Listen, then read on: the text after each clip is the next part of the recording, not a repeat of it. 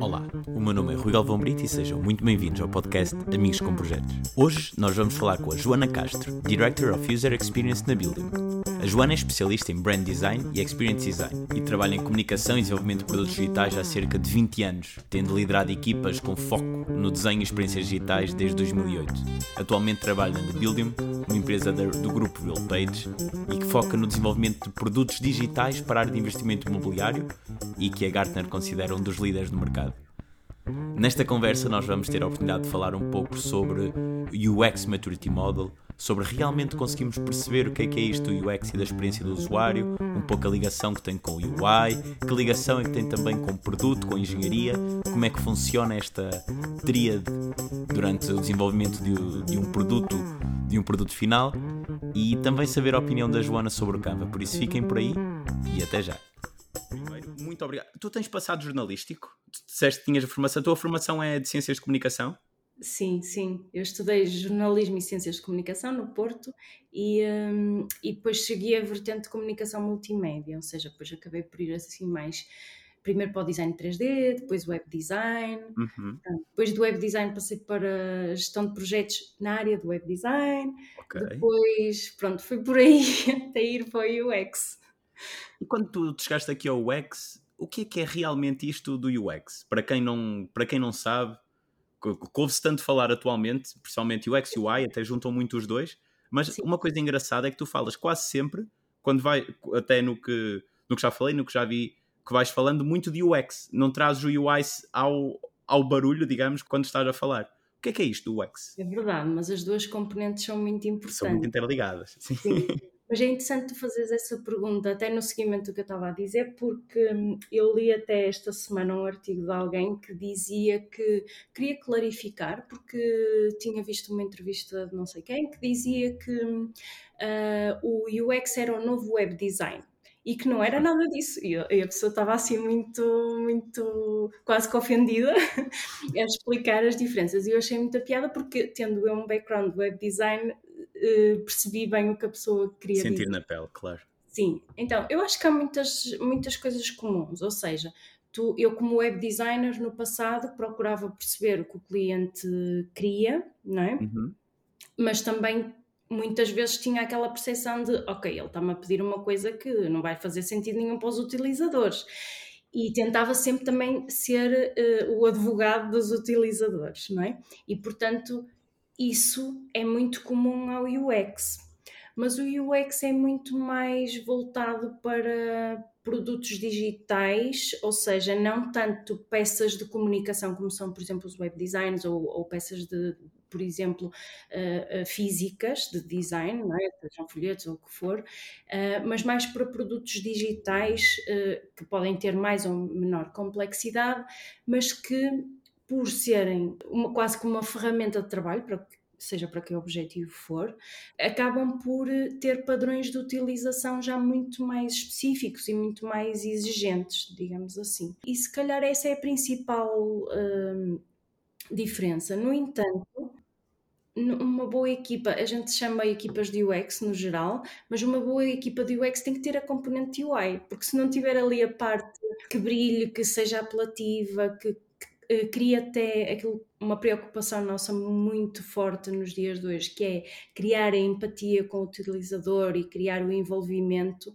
não, sem essa componente acaba por o trabalho ficar eh, muito uh, pobre, não é? Inglório, claro. Sim, claro. Sim, exatamente. Tu agora na Buildium, vocês têm uma cultura muito mais customer-centric. Primeiro, gostava também que falasses um pouco do que é que é isto desta cultura de customer-centric, mas deixo já aqui outra parte que é o que é que é também o conceito do Trilex Tool, ou seja, neste caso Product, Engineering and Design. Como é que isto está tudo a acontecer? Como é que tu vês também esta evolução na, na tua carreira? Mudei este ano para a Buildium e, portanto, eu já sabia que era uma empresa muito customer-centric, isso foi um dos objetivos, foi um dos motivos por, pelo qual eu decidi aceitar este desafio. Um, que tem a ver precisamente com criar uma equipa de UX em Portugal. Portanto, só para dar um contexto, a Buildium é uma empresa americana que não tem engenharia cá em Portugal, mas não tem UX. E, portanto, o objetivo agora é criar também aqui a, a equipa de UX em Portugal. Mas eu já sabia dessa cultura, mas fica, tenho vindo a ser quase diariamente surpreendida pela positiva uh, por. Por coisas uh, das quais me vou apercebendo que têm a ver com, com esta, com esta com este colocar do utilizador no centro de tudo. Um, obviamente que não estou a dizer que a Building é a empresa mais, mais customer-centric do mundo, mas tem, tem alguns aspectos que são muito interessantes e nós normalmente tentamos um, avaliar uh, o quão uh, focada no utilizador uma empresa é uh, com base em quatro fatores, que são a cultura, a estratégia, os resultados e os processos. Se nós pensarmos, por exemplo, e eu já vou chegar ao Three Legs Tool, eu não me esqueci, se, não, se nós pensarmos, por exemplo, a nível de estratégia, um, a Building é uma empresa que tem encarado o UX quase como uma vantagem competitiva. Porquê? Historicamente, nós temos as, as, as, as empresas de B2C apostam muito no UX, uh, claro. na experiência do utilizador. Mas as empresas de B2B não apostam tanto. Apostam é? mais na fiabilidade e não, não se preocupam tanto com essa componente. Exato. Obviamente que é, é, muito mais relevante as pessoas sentirem, eh, as empresas, clientes, saberem que, que há segurança dos dados, que há fiabilidade de estar sempre online, ou estar sempre o serviço ativo, claro, ou seja claro. o que for, não é? Uh, mas também é muito importante para, um, ou para os utilizadores que utilizam produtos digitais como ferramenta diária do seu trabalho, muitas vezes 8 horas ou mais a lidar com aquela ferramenta, que se sintam uh, motivados, não é? que se sintam uh, uh, satisfeitos na utilização da ferramenta. E, e até por vezes respeitados, não é? Porque quando o UX foge muito, ou seja, quando nós temos claramente uma cultura, e depois vais poder falar disto, em termos de maturidade, muito ausente, não é? O absent quase com o nível 1 de uma matriz de maturidade. Nós, a usar este produto, muitas vezes quase parece que nos sentimos meio que desrespeitados por ele, pelas condicionantes ou pela quantidade de passos que nos obriga a fazer com algo que outros, um pouco mais avançados, em, em termos de UX, fazem tão fácil, não é? Verdade, verdade. É que tem um impacto, e eu até te posso dar um exemplo muito relacionado com o meu background. Portanto, eu trabalhei na Altis Labs, onde nós fazíamos uhum produtos para telecomunicações, ou seja, desenhávamos, por exemplo, os produtos uh, para os call centers. Portanto, quando a gente liga para a Mel e do outro lado da pessoa está uma pessoa, do outro lado da linha está uma pessoa que está a utilizar esse tipo de produtos, não é? E essas pessoas, por exemplo, são remuneradas ao segundo, dependendo do número de casos que resolvem por segundo. Portanto, a responsabilidade de um designer aí é, é, é elevada, não é? Portanto, nós temos que tentar colocar o máximo de informação possível ali próxima, mas sem também ser de uma forma tão confusa que o utilizador não consiga interagir com a, com claro, a ferramenta. ser o demais. Sim, e portanto, voltando ao, ao, tema da Building, eu, a Building tem usado muito esse, esse fator como estratégia, até mesmo para, para aquilo que está a tentar fazer neste momento, que é, que é alcançar segmentos de mercado uh, mais elevados. Um, e isso é um fator diferenciador, a experiência do utilizador, da utilização, sem dúvida. É? Depois temos, por exemplo, a questão da cultura, que, por exemplo, uh, na Buildium eu fiquei surpreendida pelo facto de se ouvir tantos clientes. Portanto, obviamente que eu já estava habituada a trabalhar, a fazer sempre testes de usabilidade, entrevistas e todos os processos claro. que, que obrigam a, a, ter a voz do cliente presente no desenvolvimento do produto, mas eu posso te dizer que, portanto, nós trabalhamos com uma metodologia agile e não há épico nenhum praticamente pelo menos que me lembro, em que não, não, um, não sejam consultados clientes. Portanto, temos até uma pool de clientes que já são, um, portanto, que estão dispostos a participar. Obviamente, nós também usamos incentivos para isso, não é? Mas também há, mas depois também é criada assim uma certa cultura conjunta com o cliente, em que o cliente sente, se sente corresponsável pela criação do produto e se sente uh, gratificado por isso, e isso é, é muito interessante. Uh, pronto, depois temos também uh, a nível dos processos, e aqui entra a questão que estavas a dizer do Three Legs Tool. Portanto, é quase como, para explicar isto em português, como se fosse um banco, não é? E tem três pernas, portanto, só com duas não funcionava. Então, temos as três pernas que são o produto, a engenharia e o design. O produto, quando digo produto, é product management, não é? A engenharia ou development e o design, ou UX, como quisermos chamar. E, portanto, estas três vertentes estão muito ligadas. Portanto, desde a fase de discovery de cada projeto nós trabalhamos em conjunto para representar os três pontos de vista, portanto, aqui temos o ponto de vista do mercado, uh, temos o ponto de vista tecnológico, não é? representado pela engenharia, uhum. temos o ponto de vista do utilizador, representado pelo design, e tentamos assim que as nossas soluções sejam sempre bem casadas. Para uma empresa que não tem esta cultura customer-centric, Uh, o que vai acontecer provavelmente é que o design se calhar só é chamado no fim para pôr as coisas bonitas, não é? Aqui já temos uma cultura diferente. E o quão fácil é essa relação até quando vão falar com o cliente ou quando têm essa aproximação ao cliente das três componentes diferentes? Tipicamente as conversas com os clientes são lideradas ou pelo design ou pelo product management, mas uhum. normalmente até pelo design. Mas geralmente uh, temos sempre pessoas das três vertentes uh, nas conversas com os clientes. Normalmente a pessoa que está a interagir mais é a pessoa de design, mas, mas há sempre alguém de engenharia, normalmente o, o, o tech lead e depois o, o project manager que, está, um, também, que estão também presentes e eles vão intervindo. Portanto, uh, obviamente que combinamos antes o que vamos perguntar claro, e apresentamos claro. o, o, research plan, não é?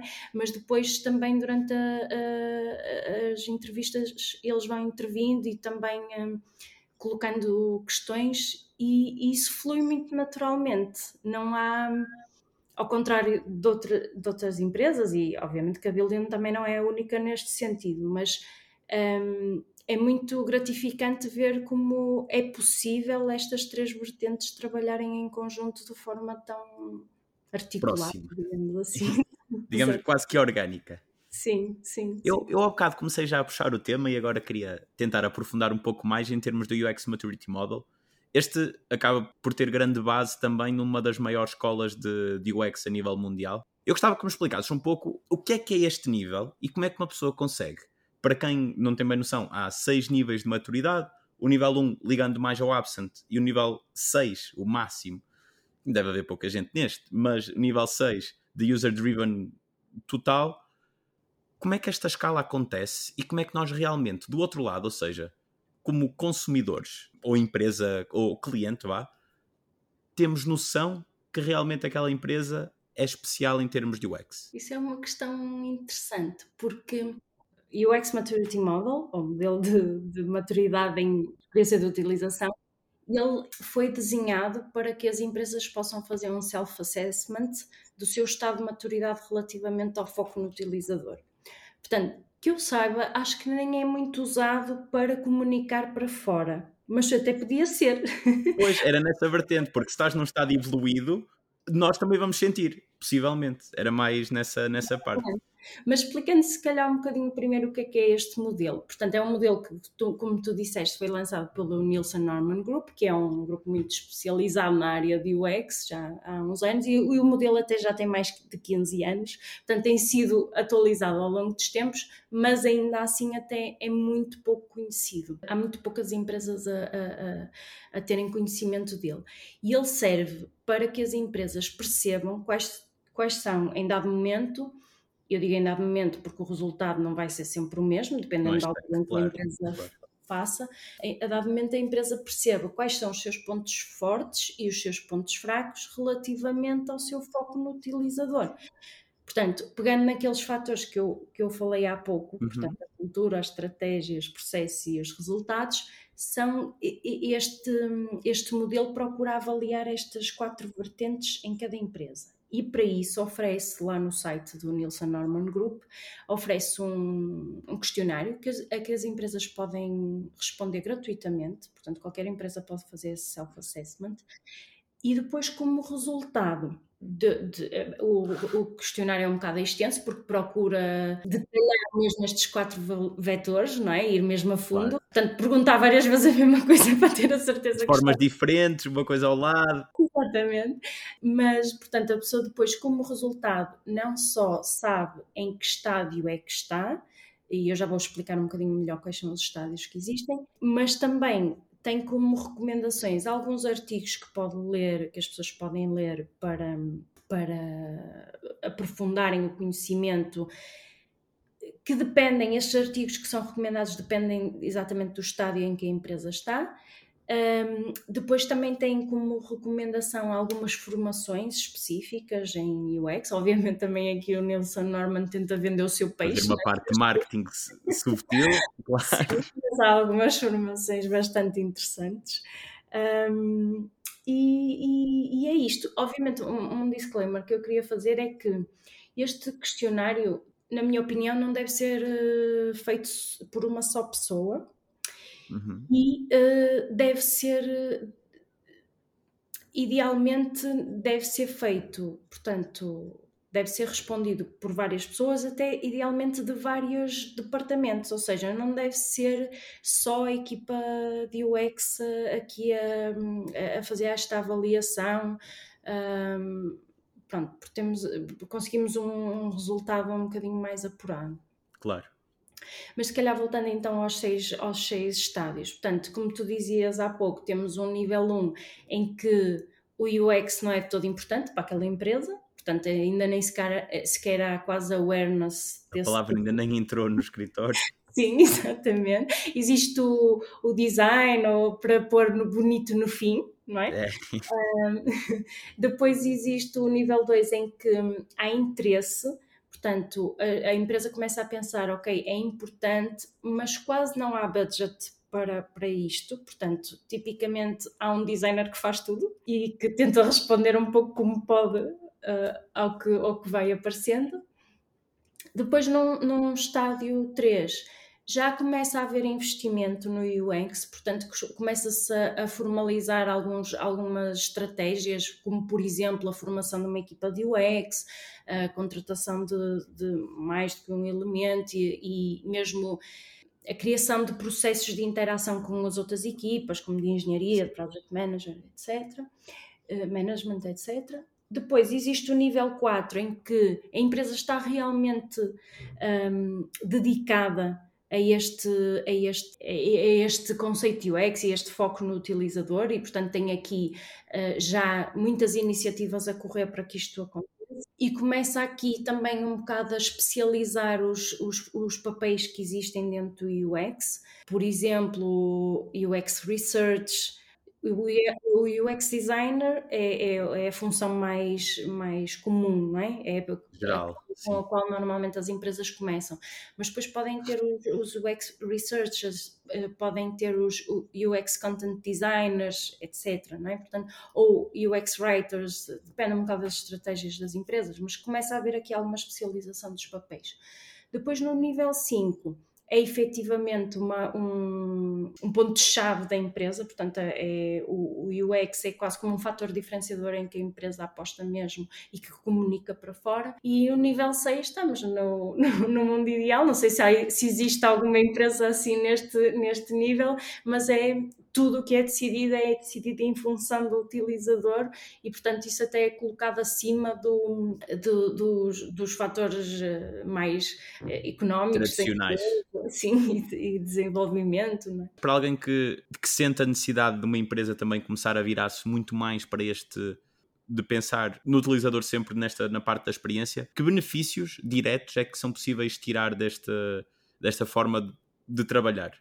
É interessante fazer essa pergunta porque hum, nós estamos, posso partilhar que a Bildium fez recentemente este, este exercício e está no nível 4. Portanto, isto só para dizer que até é interessante ver que não, não basta olharmos aqui para esta descrição dos, dos do, de, dos estados uhum. e dizermos, ah, eu acho que estou naquela. Porque depois, ao fazer as perguntas, eles perguntam de tantas formas diferentes que efetivamente depois tens um resultado.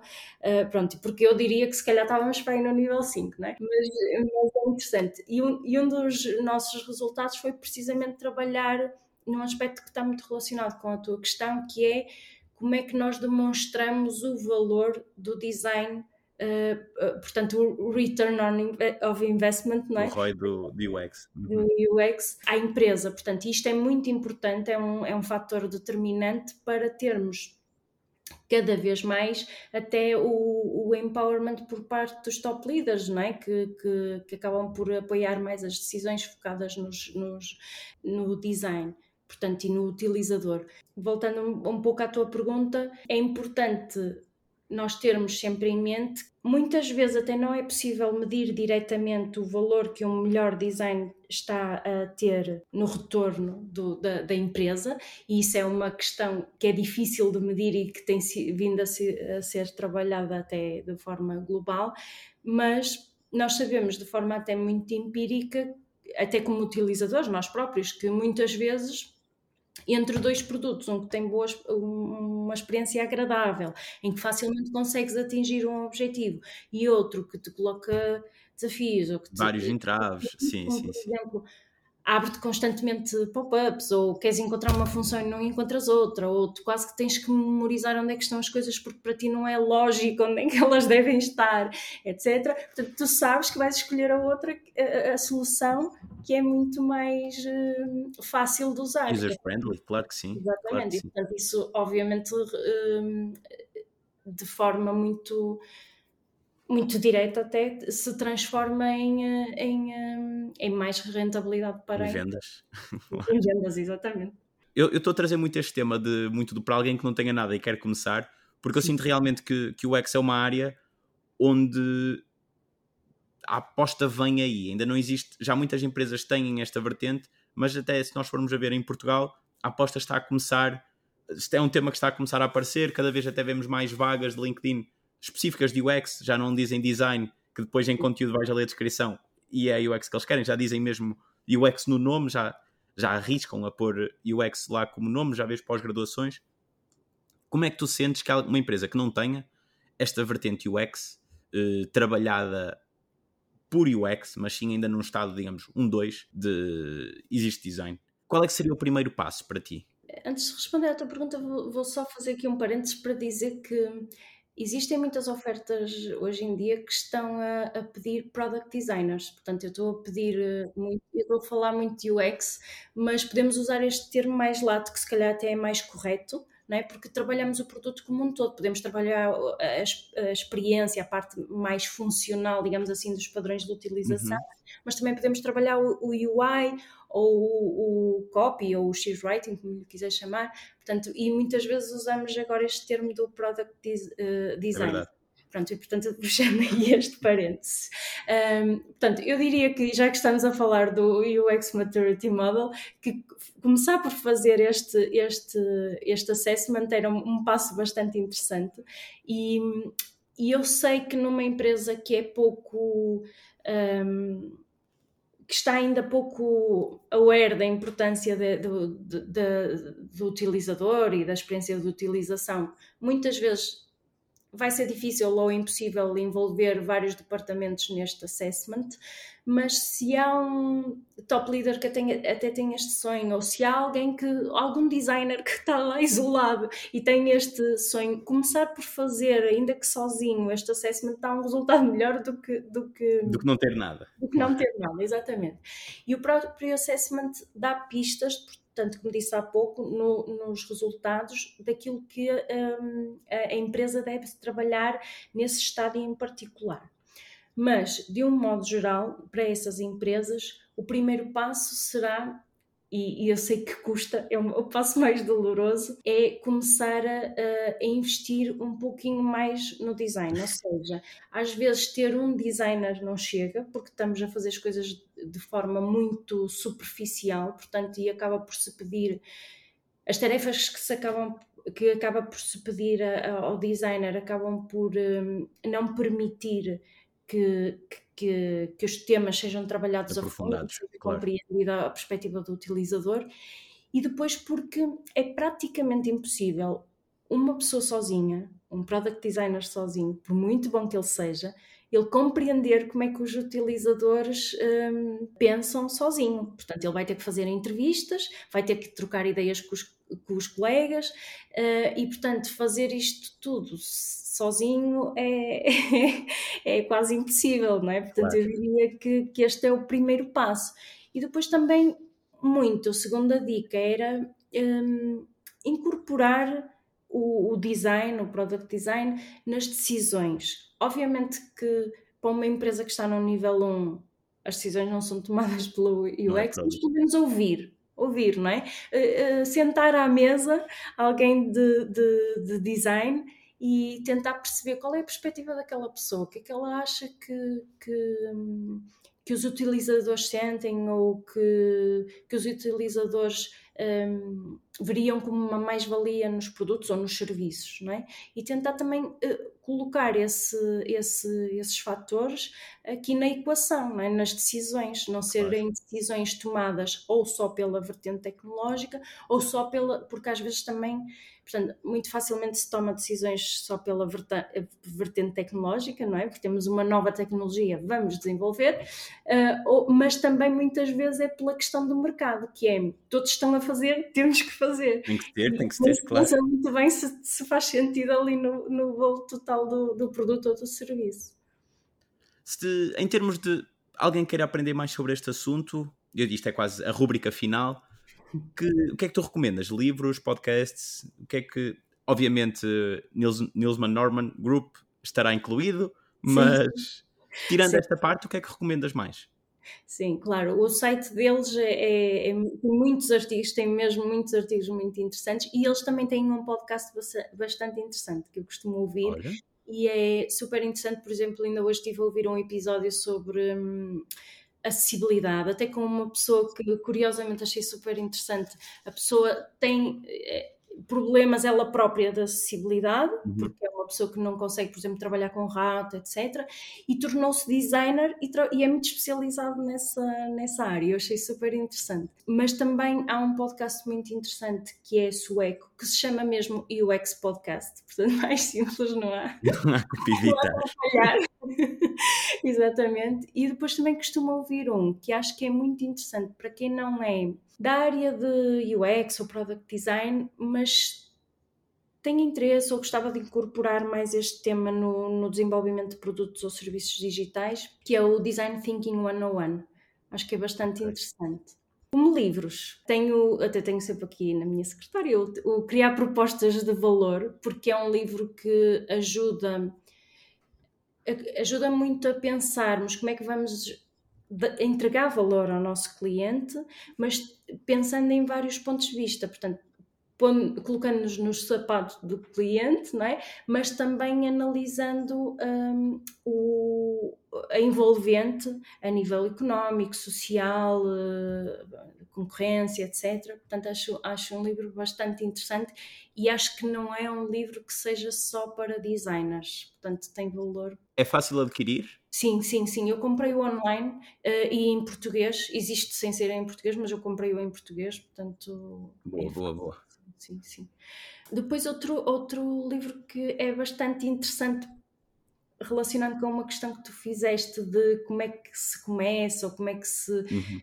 Consegue incorporar aqui mais o design numa, numa empresa que ainda não tem ou que ainda não está bem preparada para isso, é o Org Designs for Design Orgs. O título é assim um, um bocadinho quase com quebra-cabeças, mas é muito, muito interessante porque mostra diferentes modelos eh, de diferentes empresas que conseguem, portanto, incorporar o, design ajustando à, forma como as empresas trabalham, não é?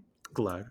Pronto, e por último, não, não é um livro, mas há um, há um é mais como training, uh, que eu acho muito interessante, que é a Interaction Design Foundation.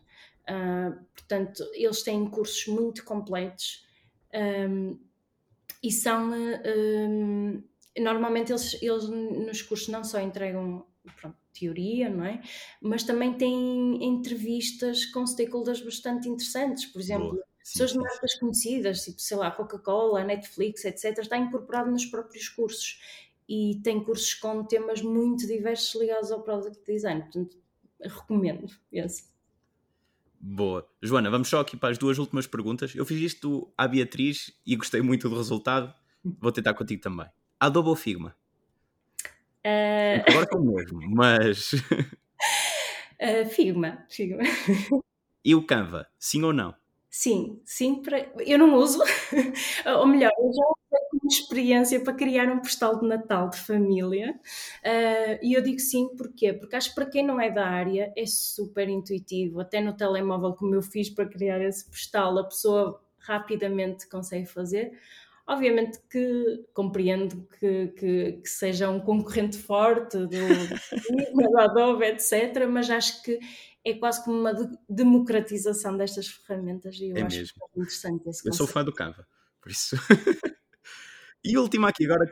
Porque já estou habituada a usar outras ferramentas no dia a dia, não é? Mas. Claro. Aqui outra questão que me veio: sentes que a inteligência artificial vai poder ser um rival do desenvolvimento UX ou, ou numa parte até mais de branding? Ou não sentes inteligência artificial como um rival, mas sim como um aliado? Um aliado, sim, sem dúvida. Para percebermos, o, para fazermos bom design, temos sempre que compreender bem os utilizadores, seja design de que for, pode ser design gráfico, design claro, claro. digital, o que for.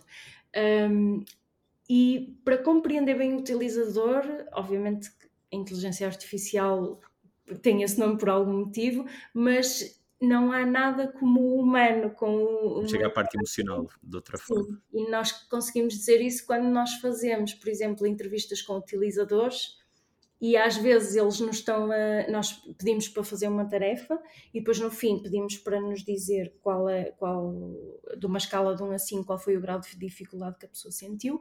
E às vezes a pessoa diz ah, 0, 1, foi super fácil. Uhum. e nós vimos que a pessoa teve mesmo dificuldade em executar a tarefa mas depois o que verbaliza é completamente diferente.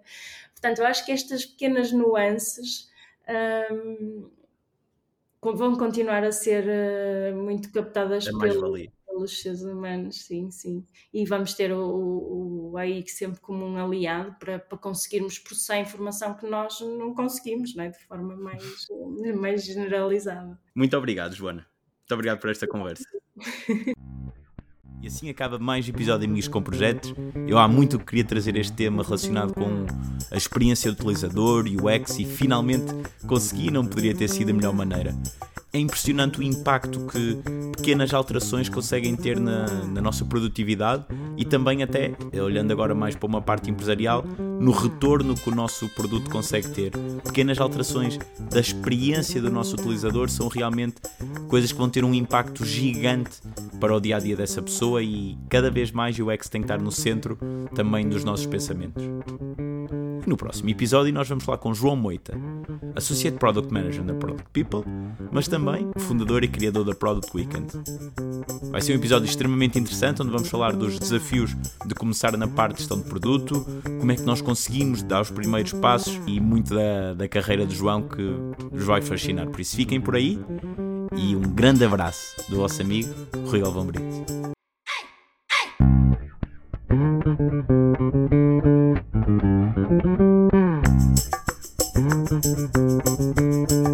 you.